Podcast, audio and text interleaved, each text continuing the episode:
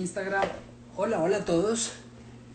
Estamos en una edición más de Charladito en vivo. Esta vez nos vamos desde, o venimos desde México con Octavio Regalado, que debe estar eh, por ahí conectándose. Hola Juliana, ya te conectas. Muchas gracias, un abrazo. Eh, Jorge Andrés, eh, Manejaya, a mi Frías, hola. Y estoy, bueno, estoy esperando que Octavio se conecte, tan pronto se conecte, lo invitamos. Estamos también en Facebook. Eh, hey Gio, how are you? Gio siempre, Gio desde no sé qué lugar de Estados Unidos se encuentra y siempre se conecta en Facebook. Un abrazo. Uh, we're, we're also uh, in, in Instagram, so if you want to, my account is Omar Gamboa. You know, you can, you can do it. Eh, ah, bueno, y de hecho lo estaba saludando mirándole la cámara de allá y, en fin, estoy, me, me enredé, me enredé. Por ahí veo a The Girly, a Lucho Plata, Lake 20, Rosalit M, a Libélula Digital, hola Dianita, ¿cómo estás? Voy a saludar aquí a todo el mundo, se conecta Carol también, el, horno de la tía. Eh, bien, qué montón de gente se ha conectado, muchísimas gracias. Jimmy Rengifo, que está en Medellín, eh, también está por ahí. Jill says hi. Oh, okay, thank you, Jill. You can come to Instagram if you want to. La gente que esté en Facebook nos puede ver también a través de Instagram Live. Eh, les voy a dejar acá el enlace a mi cuenta. Perdón, me perdonan acá, voy a escribir la cuenta de, Instagram eh, en Facebook porque algo me dice que hay un delay eh, y no se puede ver de pronto también allá en Facebook, así que lo vamos a, dejar. Sí, de hecho estaba mal afeitado. Lo que pasa es que me, me dice Dianita la Digital que, que, juicioso con la afeitada. saludo para Sanemi. y a mi hermana Vane, hola, ¿cómo estás? A Juan Pablo también se conecta por ahí. Eh, la afeitada, sí, pues estaba un poco desjuiciado eh, durante el fin de semana, pero realmente tocaba tocaba eh, afeitarse ya. Es que mi barba no da para dejarla larga, mm, así que era mejor, créanme, es mejor afeitarse. Bien, eh, William se conecta en Facebook. Yo sigo saludando a gente. Eh, William se conecta en Facebook. Les dejé el link a Instagram por si hay mucha demora. Si ven mucha demora en Facebook, pueden venir para Instagram. Aquí nos encontramos. Veo en Facebook a Eric Rojas. Voy a traerme más bien el computador acá para no estar mirando para un lado y incomodar a la gente que está desde allá. Manejaya, saludos desde México. Son amigos y clientes de Octavio. Qué bueno, qué bueno. Me imagino que les ha ido divinamente con Octavio allá. Ya se conecta Octavio. Si quieres, hazme la solicitud, Octavio, o espérate, go live. Aquí ya te voy a llamar. Eh, y esperemos entonces tres segundos. Don Enrique Delgado, Enrique Delgado hace unos, ya te saludo Octavio, hace unos eh, en vivo con, hace radio, los que estén en Facebook y vean a Enrique Delgado el comentario, estén pendientes, él hace mucha radio, eh, muy interesante constantemente, luego nos contarás eh, Javier Enrique, amigo del colegio, para que nos deje todo esto ahí. Octavio, ¿cómo estás? ¿Cómo va México? Bien, bien, parcero, por allá, ¿cómo está todo por allá? Parcero. Muy bien, güey, yo no, no, no te quiero hacer el acento para no hacer el oso. ¿Cómo va todo? Bueno, cuéntamelo todo. ¿Cómo han pues pasado tus días en cuarentena?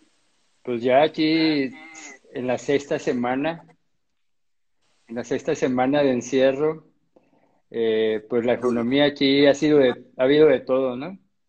Desde cosas que se han detenido en la economía de la ciudad, este, y cosas se han seguido, ¿no? Al final la vida sigue, eh, pero sí, sí hay una recesión interesante, pues como en todo el mundo, ¿no? Gracias a Dios, no digo, aunque nos ha pegado en cuestión, no ha sido obviamente tan fuerte como en Europa o Estados Unidos, a pesar de estar tan cerca, ¿no? Y aquí donde yo vivo, en la zona donde yo vivo en Monterrey, pues sí ha habido mucho cuidado de parte del gobierno y por parte de la ciudadanía que se han portado ahí bien, ¿no? Bueno, Pero la, economía al final, pues sí, se va a ver golpeada con todo esto. Sí, de hecho, cuando, cuando conversamos originalmente tú y yo acerca de, la posibilidad de hacer este charladito, y muchísimas gracias por aceptar la invitación, eh, la idea de esto es cada martes, más o menos a esta hora, seis y media, juntarnos con alguien, eh, con un duro del marketing. Hoy nos trajimos a Octavio desde México. Los que no lo conozcan, síganlo, Octavio Regalado. Tuve la oportunidad de conocerte, de conocerlo en, una, en un evento, en una conferencia que hicimos acá en Colombia que se hizo en Medellín. Yo vivo en Bogotá. En Medellín, allá nos conocimos físicamente, porque ya realmente habíamos hablado un montón por Twitter cuando hacías eh, marqueteros nocturnos. Así es, marqueteros nocturnos. Sí, yo, yo he estado en Bogotá tres veces, pero solamente en El Dorado, solo en el aeropuerto. Llegas y sí, sí, sí. nunca he ido a la ciudad. Tienes que, bueno, vamos a ver, ojalá la próxima te puedas quedar un ratico, vamos a ver cuándo es eso, pero te puedas quedar y hacemos el tour por la ciudad. Sí, sí, sí, claro.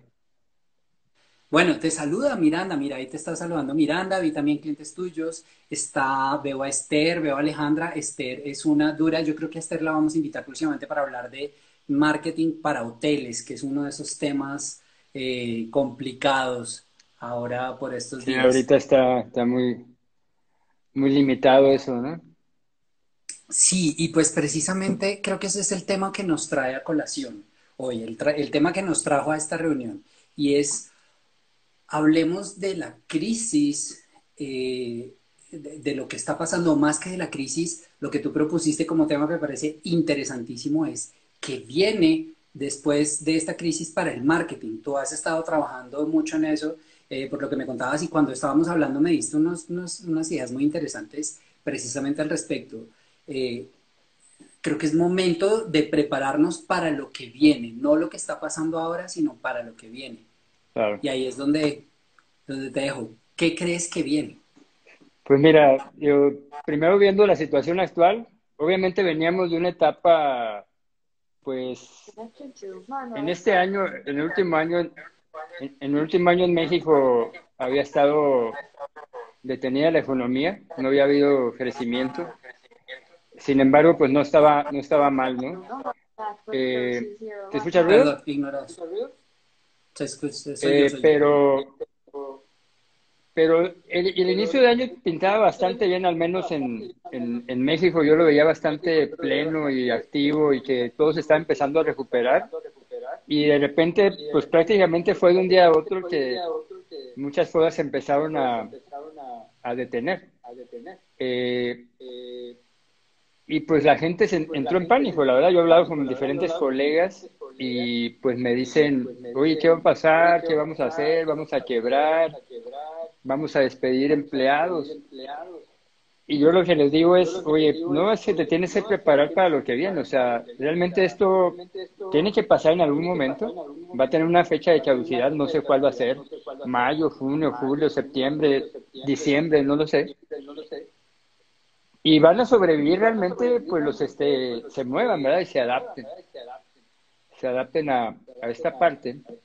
Eh, y ahí donde nosotros tenemos que ponernos claramente a pensar qué va a suceder. La mañana hablaba con un amigo, Ricardo Fabre, no sé si ande por aquí, y platicábamos de eso. Y él me decía, pues como dicen los gringos, ¿no? ¿Cómo va a estar cuando, cuando el polvo ya se asiente? Ahorita está todo contaminado no sabemos qué pasa en este momento, eh, pero va a haber un momento en el que ya todo se va a sentar y vamos a ver, oye, ¿qué pasó? ¿no? O sea, después de la catástrofe, ¿cómo quedó cada tierra, cada región, cada negocio, ¿no? De, golpeado. Ahorita yo les, y de hecho puse un tweet ayer o hoy, no recuerdo, que decía, elementos se debe de hacer ahorita, ¿no? El primero es este, generar flujo de corto plazo, o sea, tienes que sobrevivir. ¿Cómo vas a sobrevivir? Pues, pues tal vez reduciendo costos, este, negociando un poco tal vez con proveedores, personal, el rentero. Todo el mundo tiene que cooperar ahora, ¿no? Eh, trabajando en tus eh, productos para hacer nuevas versiones, ¿verdad? O derivaciones, o, o adaptarlos si tienes al nuevo entorno temporal que está ahorita. Eh, pero eso es lo que tienes que estar haciendo ahorita. Ahorita es una etapa, digamos, de supervivencia y como te decía la semana pasada, de, reconfiguración. Yo todo este tiempo he estado reconfigurando la empresa y pude haber caído en la crisis de, oye, pues ya se cayó el mercado y nadie compra, etcétera, etcétera, ¿no? Eh, o mis clientes están detenidos, pero no puedes pensar en ese corto plazo, tienes que decir, ¿qué va a pasar en tres, seis meses? ¿no? Entonces, la plática de hoy, ahorita sobrevive, mantente, trata de, mantenerte a flote el flujo, que tu negocio persista, pero de nuevo, van a persistir o van a sobrevivir los que sean ágiles, que se adapten a, a cómo está en este mercado.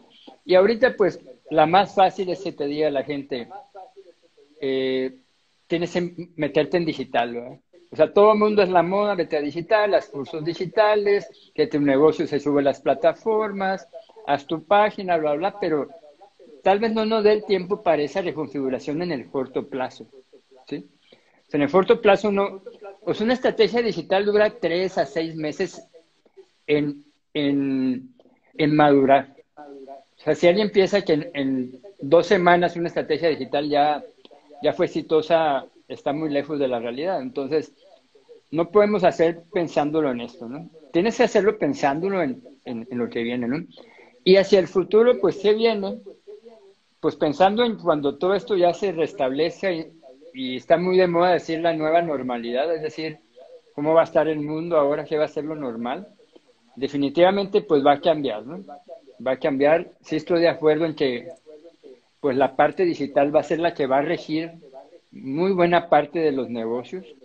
Las empresas que no estaban durante esta temporada empezaron a meterse y, se dieron cuenta de, de, de, lo que se estaban perdiendo, ¿no? Me han estado cayendo a mí prospectos de empresas industriales que dicen, no, pues nosotros no habíamos estado aquí, o sea, orientan, nos ayudan, nos asesoran, nos manejamos la estrategia y es increíble cómo las empresas empiezan a voltear hacia este nuevo elemento, pero sobre todo porque se está poniendo como un poquito de moda, ¿no? El error en el que podríamos caer es, vámonos todos a digital como hace cinco años, sin saber, ¿no? ¿Qué va a pasar? van a empezar en la parte digital a aparecer nuevos actores manejando redes sociales. Si antes levantabas una piedra y salía un community manager, no te quiero decir qué va a pasar en seis meses. O sea, todo el mundo va a ser community manager. Todo el mundo va a ofrecer ese servicio porque las empresas lo van a empezar a necesitar. Lo malo de eso es que vamos a, meternos en lo mismo hace cinco años.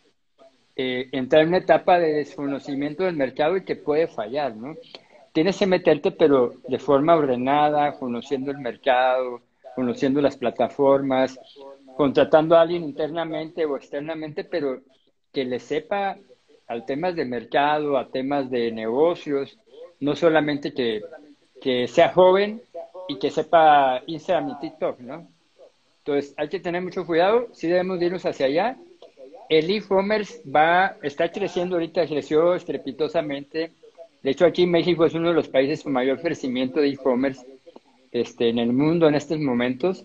Se nos está adelantando ese mundo tres a cinco años en adelante. O sea, trajimos todo ese, todo ese adelanto al día de hoy. Ya toda la gente, mucha gente está comprando eh, por, medios digitales. Amazon está vuelto loco. Tengo, tengo amigos que trabajan en el, en el, en el mundo de las telecomunicaciones y les están pidiendo las empresas eh, de tecnología, les están pidiendo mayor capacidad para, para soportar este, la demanda de, de, enlaces, ¿no? O sea, toda la gente está conectada a, Amazon, a Google, a, las redes, o sea, creció el, al Zoom, ¿no? Entonces, la capacidad que requiere la gente para conectarse ahora es mucho más grande y eso va a venir para quedarse, porque si alguien no entraba en Amazon hace un año, y hoy entró, descubrió un mundo maravilloso, ¿verdad? Oye, nomás le doy clic y me llega el otro día o en una semana, ¿verdad? ¡Wow! O sea, o la gente que le gustaba ir al supermercado, ahora con un clic, este, pide el supermercado y en la siguiente semana le vuelve a dar clic porque ya está la lista hecha, ¿verdad? ¡Qué maravilla! La señora que odiaba ir al super ahora dice, ¡Wow! No sabía que existía esto, ¿verdad? Entonces, esa adopción se aceleró años, años hacia adelante, ¿no? Entonces, eh, eso es lo que viene, para eso tenemos que estar preparados para cuando esto se baje, pero este tiempo sobrevivir, pero prepararse para llegar ahí. Hacer una tienda en línea probablemente alguien te la haga en una semana, ¿no? Pero una buena tienda, con una buena estrategia, pues va a tardar varias semanas en, lograrse, ¿no? Y, y, que genere tráfico y todo. Entonces, eh, el tema ahorita es prepararse, ¿no? Y mencionaste varias, de todo lo que dices, hay muchos temas que, que vale la pena mencionar. Y también con las preguntas que nos han hecho por ahí. Uno de esos eh, temas es que ah, precisamente esto nos aceleró radicalmente eh, y creo que hay que tener en cuenta que tú, tú tu marca, que quien nos esté viendo, si bien el, el, resultado final no se va a ver inmediatamente, por más que todo el mundo ahora se está volcando a digital, precisamente eh, se trata de, hacerlo pronto porque mucha gente lo está haciendo. Hay que tener unos elementos básicos. Lo que yo mencionaría es que hay que tratar, ojalá, de que se logre hacer un real e-commerce, que logres vender, que logres hacer algo a través de redes sociales, no solamente o a través de propiedades digitales, eh, sitio web, ah, eh, redes, Mm, el mismo WhatsApp, qué sé yo, que la gente sepa que además de que existes, también tienes la posibilidad de hacer la venta, o sea, de venderles algún producto o servicio. Em, y eso me lleva al tema que mencionaba ahorita alguien que se me perdió el nombre, pero mencionaba el, eh, el asunto con los bares y las discotecas. Um, voy, a, voy a dar mi opinión y luego te dejo con la tuya, Octavio, con respecto a bares o, eh, o discotecas. Creo que en general esto de digital se trata de conectar, ¿verdad? se trata de que, de que tú y yo conectemos y de que la marca se acerque a las personas, que las personas sientan cercanía con la marca y se identifiquen. ¿Cómo hace un bar y, un, eh, y, una, o una discoteca para acercarse a los clientes cuando los clientes no pueden acercarse a ellos? Te hago esta pregunta y luego doy mi opinión. Sí, fíjate que eh, pues en ese tema precisamente, y que tengo una buena amiga, Valentina Salazar, que se dedica al tema de restaurantes principalmente y, algo del tema de bares, cervecerías, vino, etcétera, pues en este momento la tienen muy, muy complicada en cuestión de, que obviamente pues están cerrados. Eh, sin embargo, pues sí se tienen que reconvertir rápidamente. De entrada para el corto plazo, eh, por ejemplo, un bar, una cervecería, pues digo, no sé si la regulación lo permite en los diferentes países, pero tal vez podrían dar ese servicio a domicilio, ¿no? O sea, de bebidas preparadas, por ejemplo. Oye, una cerveza sola, pues no, porque es mejor comprarla en una tienda, pues te cuesta cinco veces más en un bar. Pero una bebida preparada, te la llevo ya preparada a tu casa para el fin de semana, esa, esa es una posibilidad de reconfigurarse de corto plazo. Hacia el futuro, pues ellos desde ahorita tienen que estar haciendo ese, esa relación con las personas, ese engagement, que la gente diga, durante la crisis este bar me dio diversión, me dio entretenimiento, lo primero que quiero hacer cuando termine es ir al bar. ¿Sí? Entonces, eso son cuestiones que tienen que empezar a hacer, reconfigurarse y hacer una relación para el después de. De acuerdo. Algo que me gusta de, todo lo que dice Octavio eh, es que siempre, los que estén viendo, se, han dado cuenta que Octavio siempre menciona el ahora, pero también el futuro. No pierde de vista el futuro. Em, entonces, eso, eso es algo que a mí me falta, ¿sabes? Yo todavía estoy muy obsesionado con el ahora, pero hay que tratar de construir y pensar en el futuro. Sí, mira, yo creo que ahí... para que... Dime. Perdón, perdón. Yo creo que todos estamos en el ahora, porque es una crisis y decimos, ¿cómo voy a sobrevivir? ¿no? Entonces, es un tema bien importante, no perder de vista el futuro, porque si lo, si lo pierdes de vista, vas a trabajar en este momento y cuando se acabe la crisis, va a ser una nueva realidad diferente a esta. O sea, la gente no va a querer, la gente no va a querer eso mismo que le daba sin crisis. ¿Sí? la gente va a querer, va a ser otra cosa, ¿no? Exacto. Hace una pregunta, eh, o bueno, un comentario en Facebook, Enrique Delgado nos dice que en Chía, Colombia, una ciudad cercana a Bogotá, eh, conoce un bar que lleva cócteles de ginebra a domicilio, y es que es una buena iniciativa. Exacto. Yo, no puedes venir a mi bar, no te puedo poner mi música eh, o mi ambiente, no te puedo atender, pero nadie dice que no puedo de repente montar un playlist en Spotify o en alguna cosa con la música que solemos poner nosotros en nuestro bar, escúchala cuando quieras. Nos tienes cuando quieras, a las 3 de la tarde, a las 2, cuando vayas a hacer almuerzo. Nos puedes llevar en tu móvil cuando, si puedes salir o en fin. Pero también te podemos llevar un cóctel preparado por nosotros y, te llega ya servido, hombre, no te lo vamos a dar en un vaso elegante, pero va a ir, lo puedes servir tú en tu vaso elegante y sentirte como si estuviéramos, estuviéramos juntos. Te empacamos un, uno de estos posavasos eh, con la marca o qué sé yo, y es transmitirle la experiencia, es no vivas la experiencia acá, pero vívela allá, convierte tu casa en un bar, convierte Sí, y brandeado todo y además brandeado. Exactamente, o incluso puedes, ah, eso lo hacían acá, no, no, vuélvete el barman, vuélvete el bartender de, de, como se llame mi bar. Entonces empacaban en una bolsita el ginebra, por decir algo, eh, en el otro la tónica, o si vas a hacer algún otro cóctel, la aceituna, eh, etcétera. Te damos hasta los mezcladores con, con, con, la, con la marca y tú eres el bartender. Entonces estás transmitiéndole esa experiencia al cliente y el cliente no te va a pagar, eh, no te va a pagar poco, porque realmente uno compra más que por el producto per se, compra por la experiencia y por la cercanía. Y si yo amo un bar y lo extraño, eh, te puedo hacer eso. No es lo mismo con una peluquería, no te va a mandar las tijeras y las instrucciones, no va a suceder, pero con un bar sí te puedo, sí, pues preparar un cóctel no es tan complicado. Em, y, es, y es eso, es cómo me voy para allá. Y la discoteca finalmente también puede hacer eso, puede, puede ofrecer la música eh, más allá del bar. Y mencionó algo, eh, que había una pregunta, nos decías en, en Instagram que si una empresa pequeña no tiene recursos para una tienda virtual o una estrategia de alto impacto, ¿cómo pueden arrancar con poco presupuesto? Cuéntanos, Octavio. Esa es la pregunta. Mira, las redes sociales, pues obviamente requieren de, presupuesto. Eh, tal vez vas a requerir este, trabajar mucho para, para que esa experiencia digital crezca. Vas a tener que, depende del negocio, ¿verdad?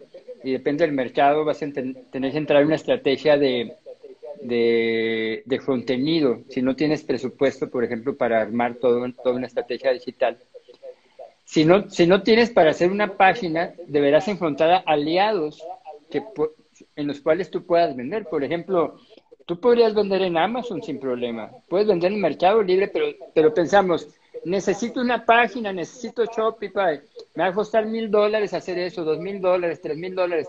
Oye, no, vende en Amazon. Vende, vende en el Mercado Libre, en línea, donde tú quieras. O sea, pero tienes que pensar cuáles son los canales que puedes usar porque hay muchos, hay mucha gente que puede vender lo que tú haces. pero a veces, pero no queremos repartir el dinero. Sí, tenemos todo para mí, pero no tengo dinero para invertir. Sí, sí, sí. Es preferible vender, vender algo, así no captes toda la ganancia y le das una pequeña ganancia, pero incluso si lo haces por Amazon, te están solucionando la logística. Eh, acá en Colombia tenemos Rappi, entiendo que en México, eh, y, puedes, entonces puedes hacer el envío. De repente uno no acceder a Rappi no es tan fácil como plataforma o como empresa, como restaurante o bar, eh, pero Amazon sí. Y en Amazon pues me hacen el envío y ya, yo simplemente vendo y listo. Em, WhatsApp lo mencionaba ahorita. Si de repente no puedo, al final yo puedo decirte por, por WhatsApp, mira, este es mi número de cuenta eh, consígname aquí, hazme la transferencia. Acá en Colombia tenemos, yo imagino que allá tiene una solución parecida, acá tenemos Neki, que es una billetera eh, virtual, una billetera digital. Entonces, la plata no entra, no pasa por ningún banco, funciona con el número telefónico, te doy mi número eh, de celular y, y, ya, y me hiciste la transferencia. Así que sí, uno a veces se bloquea y creo que, creo que nos pasa a todos, me pasó a mí eh, estoy, mañana tengo un webinar, voy a hacerme la cuña de una vez. Mañana tengo un webinar a las 7 de la noche a esta hora hablando de Instagram para emprendedores. El caso es que lo tenía montado en mi página web, omargamboa.com, sigue la cuña.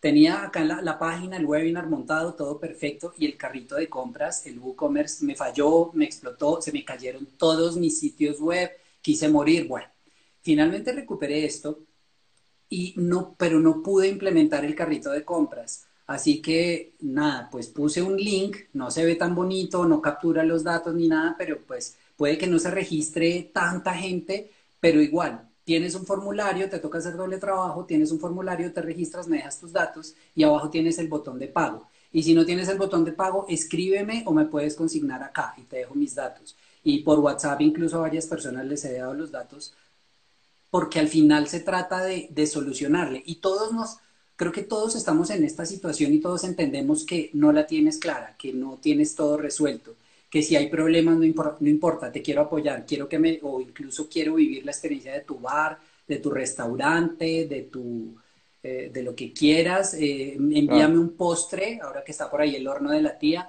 eh, mándame tu postre, yo te pago como sea, de alguna manera te pago. Y, y ahí arreglamos. Creo que es salirse un poco de la caja, es verdad. Sí, y la verdad es que muy pocos, o sea, la mayoría va a llorar. La mayoría va a estar llorando, ¿por qué pasó esto? Maldito COVID. Eh, ¿por, qué, ¿por, qué, le pasó a esta, a esta ciudad y no a otra? Es algo inevitable, le está pasando a todo el mundo, pero lloramos. Si nos, si, si, si nos la llevamos llorando, no vamos a resolver nada. Mejor un día nos dedicamos todo el día a pensar, a encontrar las posibles soluciones para salir de ese bache y vas a ver que en un día se te van a ocurrir cualquier cantidad de cosas, a lo mejor al otro día investigas. Es una cuestión de, de pensar, de investigar y de encontrar posibilidades, ¿no? Hay que explorar, es un momento de explorar. Lo peor, lo peor que te puede pasar es que falle y de todos modos ya estás mal, ¿verdad? Entonces, hay que, hay que encontrar esa, esa opción, ¿no? Porque sí, podríamos tener mes y medio llorando y pues no es por ahí. Y una buena manera de pensar afuera de la caja es hablando con la gente, networking. Eh, por ejemplo, la idea, cuando yo estaba en este estrés, la idea de, cobrar por, por, otro mecanismo con un enlace y ya, y no el carrito de compras, era, fue un amigo que, que me contó. O sea, básicamente yo estaba, eh, le conté a un grupo de amigos que tengo eh, en WhatsApp, un muy buen grupo de amigos, y les contaba mis, su, mi sufrimiento y uno me contó por interno, oye, ¿por qué no haces esto? Y uno es como, Obvio, porque no lo pensé antes y se ilumina y llega el, suena aleluya al fondo. Eso a uno como que, el hecho de hablar con alguien más le puede, le puede traer ideas, así no sean ideas directas, lo pueden llevar a esa idea. Traten de no correr en círculos, de no, de no enfrascarse en el problema, sino en la solución y la solución puede llegar por otra manera, incluso se pueden hacer pagos contra entrega, eh, se puede, en fin, hay muchas cosas que pueden suceder ahí. Y, no sé si vas a, agregar algo o te puedo cambiar el tema un poquito, porque nos menciona Sanemi, de, nos habla de, los precios. Y eso es algo que incluso veníamos discutiendo. ¿Van a bajar sí, mira, Pensando en, el futuro, eh, en esa nueva situación que va a suceder, yo veo un mundo medio distinto, o sea, mucha gente dice, va a desaparecer, va a desaparecer las tiendas y todo va a ser digital. Tenemos desde esa idea, pero la verdad es que yo pienso que va a regresar todo a la normalidad, las tiendas normales, las ventas normales, la gente yendo a restaurantes y bares, pero nos vamos a encontrar con un consumidor un tanto distinto, mucho más, eh, que busca más eh, inmediatez como todo el mundo se metió a TikTok, donde todo es muy rápido, inmediato, espontáneo, vamos a llegar a un mundo donde la gente quiere servicio TikTok, ¿verdad? Así.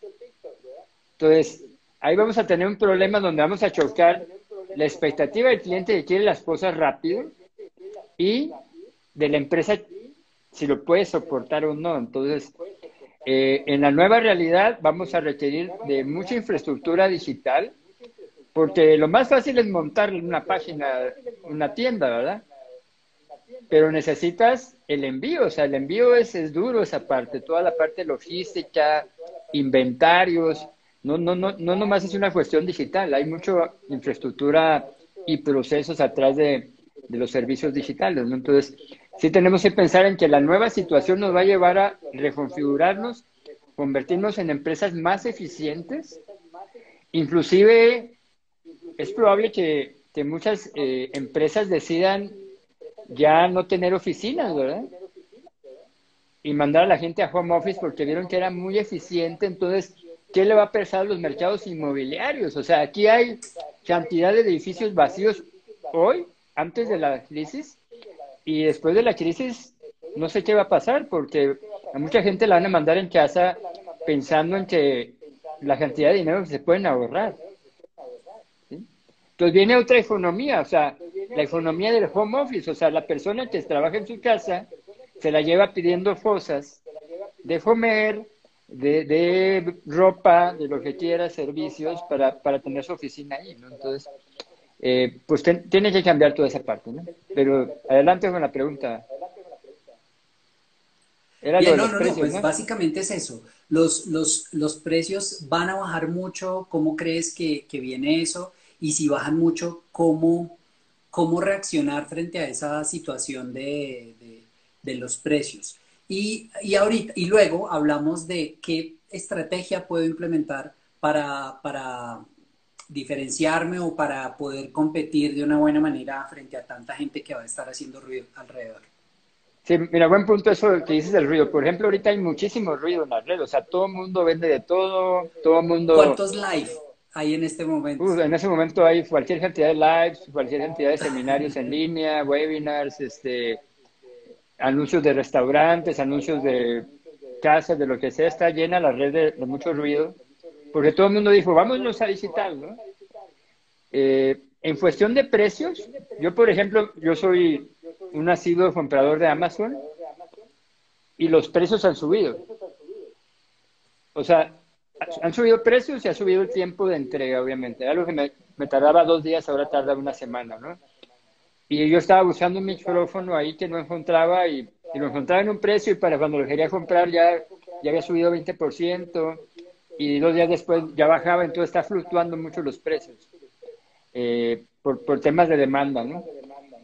Después de, pues todo va a volver a la normalidad, va a ser un tema de, oferta y demanda. Este, obviamente las empresas pueden pasar dos cosas, ¿no? Que las empresas quieren recuperarse rápido, entonces quieran poner sobreprecios, o que algunas digan, oye, pues me quedó un stock ahí gigantesco, lo tengo que sacar, y rematen, ¿verdad? Entonces, vamos a ver qué pasa en ese momento. Ahorita yo no veo eh, que, que, hay un precio estable, ¿no? Hay empresas que sí están rematando.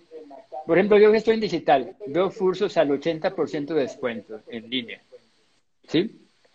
Y veo restaurantes mucho dos por uno, entonces, entonces quieren sobrevivir. Es parte de la estrategia de, de sobrevivir, pero el error es el siguiente. No están creando un nuevo producto, sino que el mismo le bajaron el precio. ¿Sabes qué va a pasar cuando quieran vender su producto en octubre? Oye, pero si costaba 70% menos, ¿por qué me subieron el precio? Cuando tú pudiste haber creado un paquete distinto hoy, ¿sí? Con un precio más bajo, diferenciado, pero con un valor quizá este, menos fuerte, ¿no? Entonces, haces dos productos, el premium, que lo sigues vendiendo a 100 pesos o 100 dólares, y el otro que vale 20, ¿verdad? Te puede ser sustituto en este momento.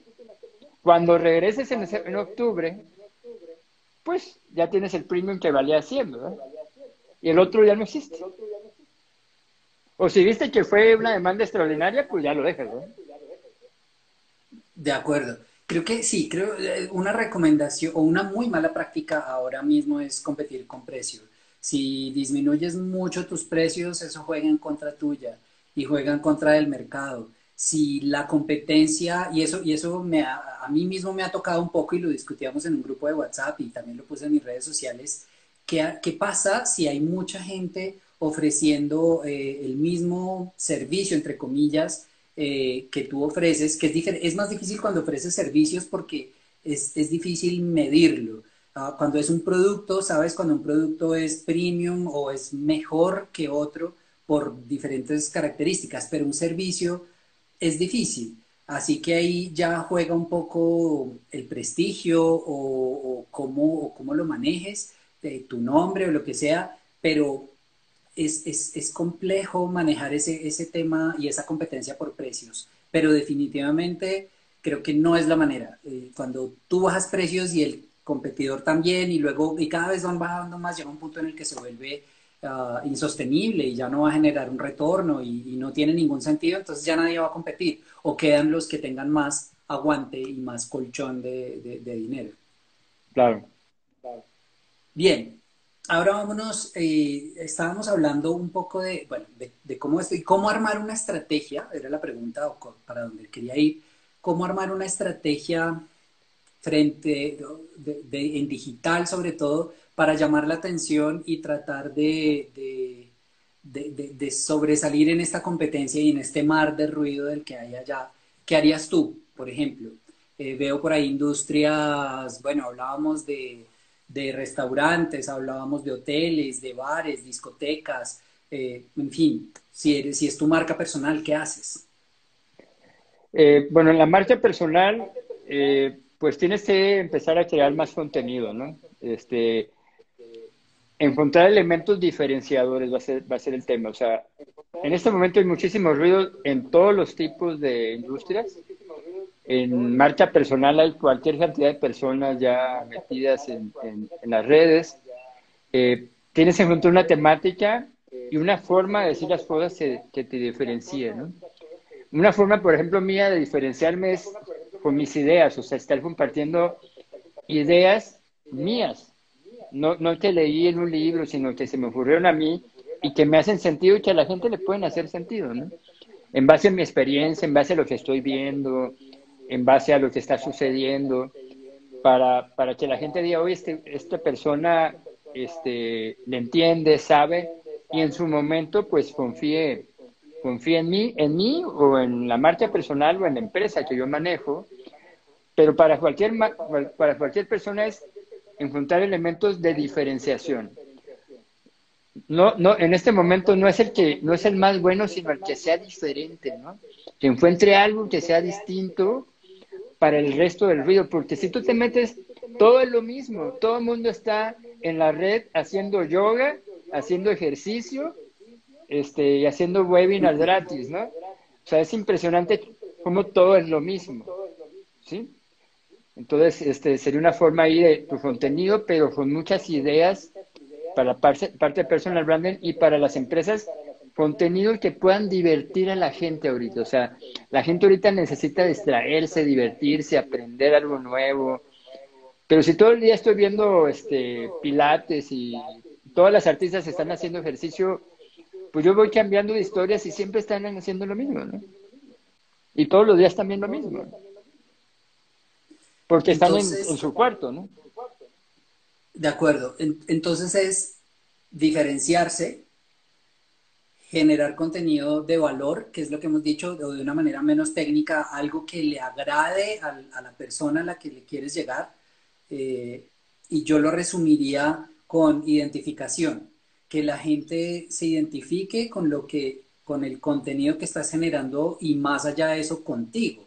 Si, si si soy una, a ver, e, e, incluso el típico ejemplo de Uber, ¿por qué la gente deja de tomar taxi y empieza a tomar Uber? Porque la experiencia es diferente, puedo pagar más, pero porque de alguna manera me, siento mejor. Así que si alguien me vende una, una, experiencia mejor, si esa marca o esa persona me cae bien, si me identifico con lo que piensa, con lo que dice, entonces creo que, creo que se trata un poco de abrirse, de mostrarse un poco cómo es, ah, de, contar historias. Si somos una persona, una marca personal, es fácil contar historias porque es la historia propia.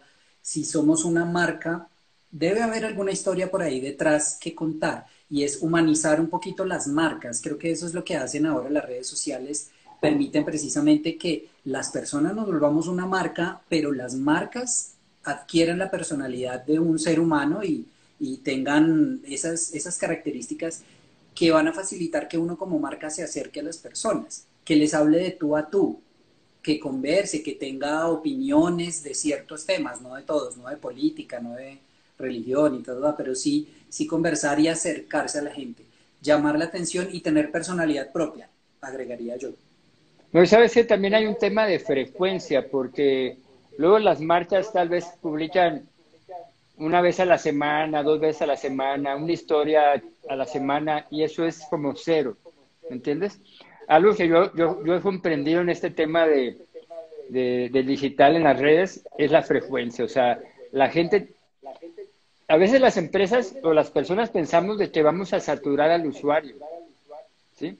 Pero hay tanta gente publicando y seguimos a tantas cuentas que nos diluimos ahí en el timeline, ¿no? Entonces, tú necesitas publicar todos los días, aportar todos los días, tener historias, dos, tres, cuatro historias diarias, una publicación al menos al día en Facebook, en Instagram, en TikTok, en la red que tú quieras, LinkedIn, que ahorita este, creo que es una muy buena red para, para determinadas industrias, pero la frecuencia, puedes tener muy buen contenido, pero una vez a la semana te vas a diluir, ¿me entiendes? Pero si todos los días tienes contenido bueno, puedes tener tu contenido premium y un contenido casual tal vez, ¿no? Entonces, si te estén viendo también es muy importante. O sí, yo... Estás apareciendo, ¿no? Yo creo que, exacto, hay que, hay que hacer presencia, hay que decirle, hacerle saber a la gente que uno está, que uno existe, que no me desaparecí dos meses, pero tampoco saturar Mm, creo que hay cuentas que a veces no publican una semana y publican las ocho posts de la semana en un solo segundo y uno se aburre de ver lo mismo. Variar un poquito. es, es, como, creo que se trata de, de hacerlo como en la vida real.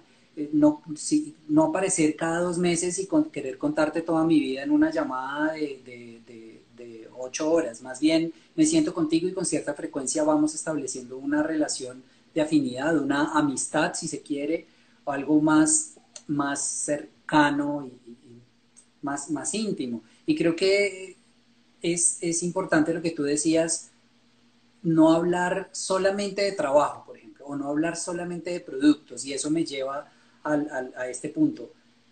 No, no quieras venderme todo el tiempo. Eh, no me muestres productos y vale tanto y acá me puedes comprar, sino deja que yo te compre no me vendas, yo te compro. Tú más bien dime qué ofreces de vez en cuando y cómo te puedo comprar, pero de resto, preocúpate porque yo te caiga bien, por caerme bien, perdón, por, por, eso. E incluso hoy en día con las redes sociales, y es algo eh, también importante, es personalizar la experiencia, hablarte a ti. Eh, no, no hablar en general a todos nuestros clientes, sino a ti, que tú sientas que te estoy hablando a ti, incluso si se puede con nombre propio, responder los comentarios, responder las preguntas, eh, etcétera. Algo de, ese estilo. Sí, sí, esa, esa cercanía, fíjate que, por ejemplo, cuando damos nuestros cursos de, de redes sociales y de WhatsApp, yo siempre digo, contéstale a la persona con el nombre, ¿no? Entonces, inclusive las herramientas como Facebook, ya le pueden contestar en automático con el nombre de la persona o tener una respuesta guardada y contestarle con el nombre de la persona a la cual le estás contestando. Entonces, esa personalización ayuda muchísimo para conectar, ¿sí? No se ve robotizado, la gente siente que le estás hablando directamente a ellos, ¿no? Entonces, el tema, el nombre del juego es conectar realmente, tanto con lo casual, divertido, entretenido. Necesita ser una marca fresca, divertida, cool, ¿no? Y luego vendes, ¿verdad? No, no al revés, no es vende, vende, vende y nunca te doy nada, no, pues no no me interesa, a menos que esté cazando las ofertas de tu marca. Pero si no, no me interesa. Honestamente, honestamente, ¿a quién le interesa ver platillos todos los días? A mí no. Pero si un restaurante me, me, pone playlist, me pone un video divertido, me pone un meme, y dices, oye, qué divertido es ese lugar, quiero ir cada semana, ¿no? O la experiencia del chef. Es, es diferente la experiencia del chef a que te pongan una foto de un platillo todos los días. Bien, saludo personas. Camilo Santor se conectó, estaba en Facebook y se vino para Instagram. Camilo fue el organizador del evento en el que nos conocimos con Octavio, por eso le hago un saludo especial. Nos saludaron desde España hace un rato y no recuerdo, por ahí se me perdió el nombre, pero se nos, por ahí estaba alguien saludando desde España, trasnochando un poquito. Ah, también, bueno, se ha conectado un montón de gente. Saludo, nos decía ahorita Esther que según un estudio, ya voy para allá, de la Universidad de Cornell, supongo, Cornell, dice que toma cinco años volver a, a donde arrancaste cuando compites por precio. Bajas tus precios, luego volver a subirlos y que la gente te compre en la misma frecuencia o la misma cantidad, te va a demorar un montón. Y nos... te, te, voy a decir una experiencia de precio mía, ¿eh? Y fue un error quizá en su momento. Eh, yo daba los, los cursos que doy normalmente hace cuatro años, cinco años, los daba en cierto nivel y de repente empezó a aparecer un, donde yo iba, el competidor se aparecía. A todas las ciudades que yo iba, me iba siguiendo y, se, y hacía su curso dos días antes. Siempre dos días antes se aparecía y, y lo daba más barato. Entonces dije yo, oye, no, no, no, le voy a bajar para que ya no me esté molestando, ¿no? Y ya no lo pude subir, de verdad, no pude volver a subir el precio. O sea, fue un, error en ese momento y difícilmente puedes volver a retornar, ¿no? Porque luego empieza a haber más competencia todavía mucho más barata. O sea, yo, por ejemplo, yo no soy el precio más barato, pero tengo cierto valor, tengo reputación, la gente ya sale de ahí sale con un buen curso, con un buen conocimiento, y me han aparecido cualquier cantidad de competidores dándolo 70% menos que yo, y mueren. ¿Sí me entiendes? O sea, el precio no es. Sí, sí, sí, sí. Pero es difícil tomar esa decisión y arriesgarse a, tener un precio alto uh, y, que no te compre mucha gente. Es, claro. es, estresante. Sí, pero algunas veces dices, oye, Vendo 10 a 100. ¿Cuánto necesitaría vender si lo doy a 20? Sí. El esfuerzo es, mejor busca los mercados donde te pueden comprar a, 100. Es verdad.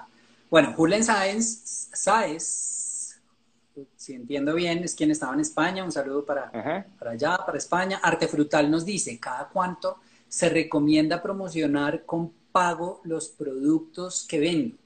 Si siempre lo hago con el mismo cubrimiento de personas, por ejemplo en Facebook o Instagram, le llega a los mismos 2.000 que elijo.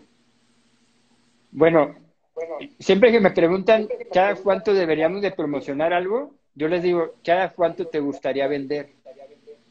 ¿Te gustaría vender todos los días o nomás un día a la semana? Siempre me dicen, yo quiero vender todos los días. Le digo, esa es tu respuesta. Todos los días debes tener publicidad, todos los días ya sea para reconocimiento de marca o para transaccionar. Pero todos los días tienes que vender. Si tu mercado es muy pequeño, ahí tal vez tengamos un, tema de nicho y lo que hay que hacer es cambiar, cambiar la dinámica de los anuncios, ponerles anuncios diferentes. Si solamente tienes 2.000, te se me haría muy poco, a menos hacer un nicho muy, muy específico, este, pues se me hace muy poco 2.000. Entonces, Tal vez si puedas llegar a saturar si todos los días le inyectas una cantidad considerable. Hay, hay que buscar nuevos nichos, tal vez. Sí, exacto. No siempre los mismos 2000, sino buscar otros espacios y experimentar. Eh, U otras ciudades, ¿verdad? Porque esto es no geográfico. Sí. O sea, yo puedo vender en, Colombia sin problema. Sí, tú sí. Y más ahora que estamos en este proceso de, virtualización del, de todo. Eh, así que sí, si el producto de uno o el servicio de uno da para internacionalizarlo, pues ya, hay que pensar afuera de eso, salirte de tu mercado natural. Sanemi nos dice, ¿cómo se debe manejar tu primera audiencia cuando tu competencia te bombardea con críticas? Ah, no sé, yo en, mis términos sería como un troleo, ah, no sé si a eso se refiere. Yo creo que sí. Eh, pues pues tienes que, depende de dónde fue la crítica, si fue el tema público, si tú ya lo reconociste y detestas ser la competencia, porque siempre pensamos que nuestra competencia nos está atacando y hay que tener cuidado, a veces puede ser un cliente, ¿verdad? Pero si ya lo detectaste, realmente pues trata de, moderar las conversaciones y vas a tener que ocultar esas, esas. O sea, yo soy enemigo de ocultar, pero cuando ya sucede ese troleo hay que empezar a ocultar o a reportar a los usuarios con, la red social, ¿no? De acuerdo. Sí, de acuerdo contigo. Y tomarlo naturalmente. A veces uno la crítica lo, lo asusta.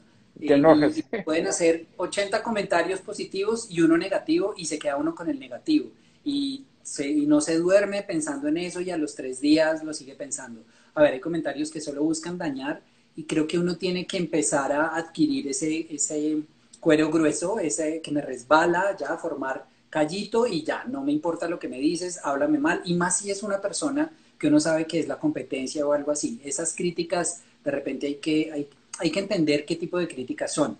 Cuando son críticas de un cliente y demás, por supuesto sí, hay que prestarle atención y al contrario solucionarlo, hablarle directamente, por interno, ojalá y demás, pero, pero no hay que preocuparse tanto por el troleo y por la sangre, es escandalosa. Cuando uno ve un mensaje negativo, hay que manejarlo con naturalidad. Es más, si alguna persona ahorita mismo hiciera un comentario, yo no sé si a ti te ha pasado, Octavio, pero pues yo tengo trolls, o bueno, los tenía en, en algún momento, que perfectamente pueden estarse conectando a hacer un comentario eh, negativo y pues nada, tomarlo con naturalidad o ignorarlo o, o, decir, venga, nunca faltan los trolls, algo estamos haciendo bien, por fin llamamos la atención, en fin, ese tipo de cosas creo que, creo que se pueden tomar de esa manera y, y no, no asustarse tanto por, por eso.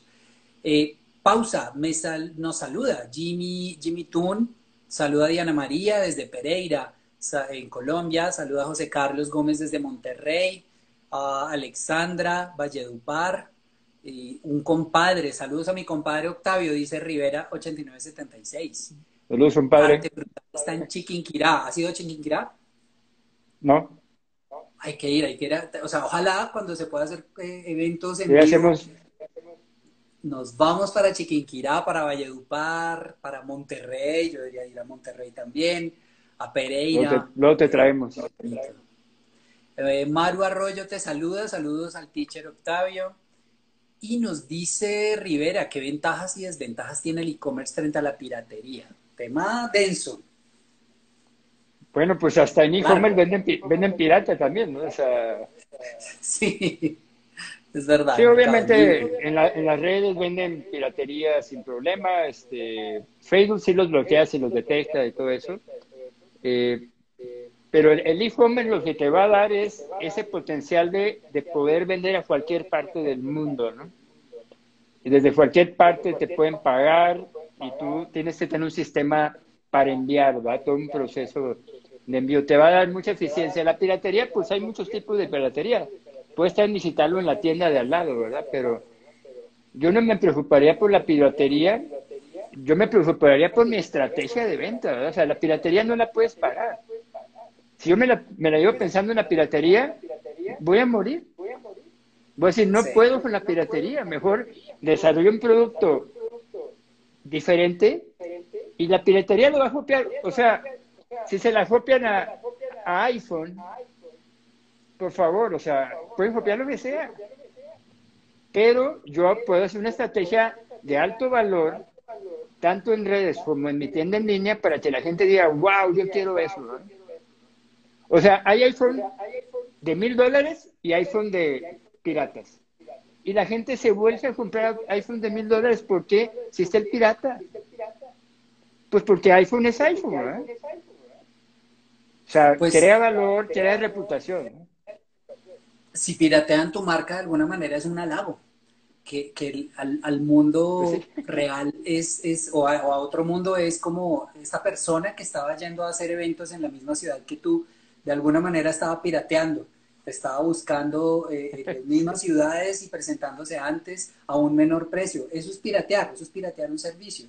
Y de alguna manera estás llamando la atención de alguien tanto como para que te quieran piratear, que es una pésima manera también de, de, hacerlo, eres una copia. Así que es un halago, yo lo, lo, tomaría de esa manera. sí, pero el halago y al final no, lo puedes evitar. ¿no? Desde Texas también nos saludan. Saludos a Texas. Saludos a Texas. pronto vamos a tener unos, pronto vamos a tener unos servicios ahí e infoproductos para Estados Unidos, entonces estamos preparándolos.